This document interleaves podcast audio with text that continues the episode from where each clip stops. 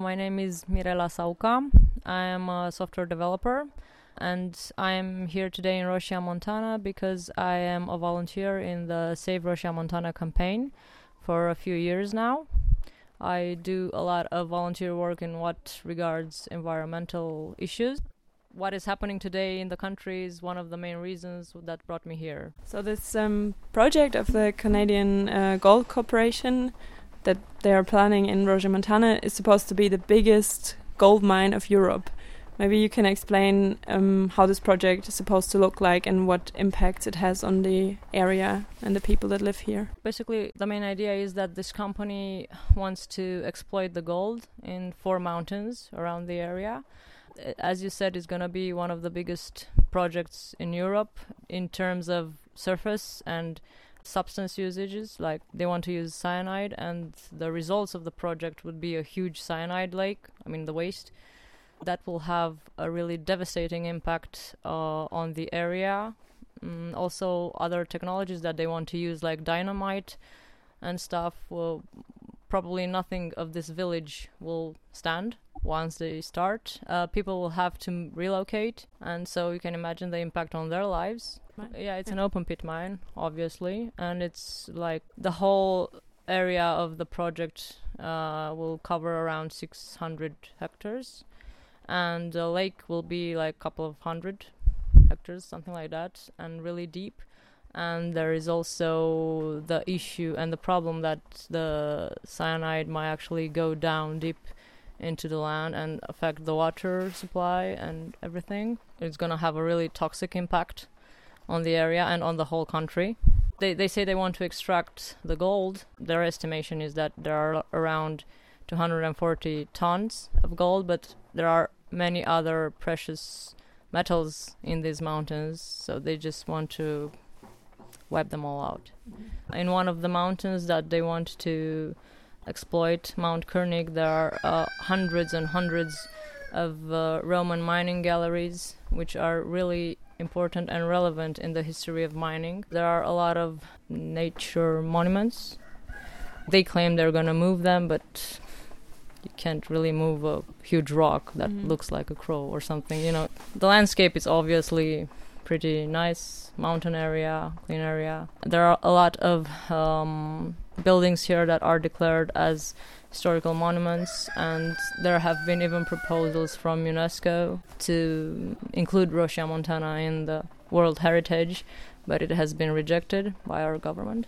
The area has great potential even to evolve in a way that it won't be destructive for the environment and in a way that it can actually continue to grow over hundreds of years, not just a period of 16 years when we destroy everything. And how do people who live here in the area react to these plans? Uh, it's a really delicate uh, situation.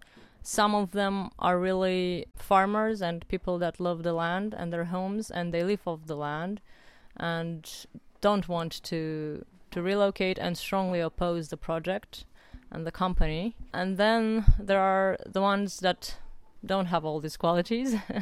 all they want is just a well-paid job for now. They don't think ahead that they will have a job only for 16 years and then nothing will be here. They won't be able to do anything here because the whole area is going to be one huge disaster. During the last weeks, thousands or then thousands of people were on the streets in Romania to protest against this project.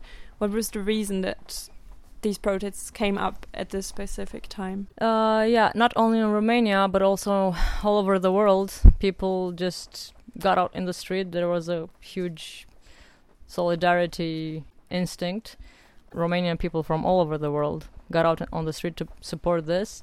The reason is that the Romanian government passed on a law that was specially constructed and granted for this private mining company.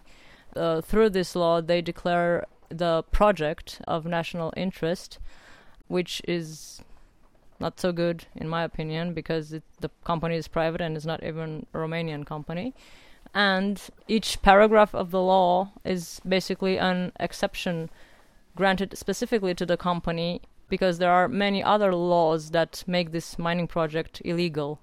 So they are granting exceptions specifically for the company so they can start working with the project.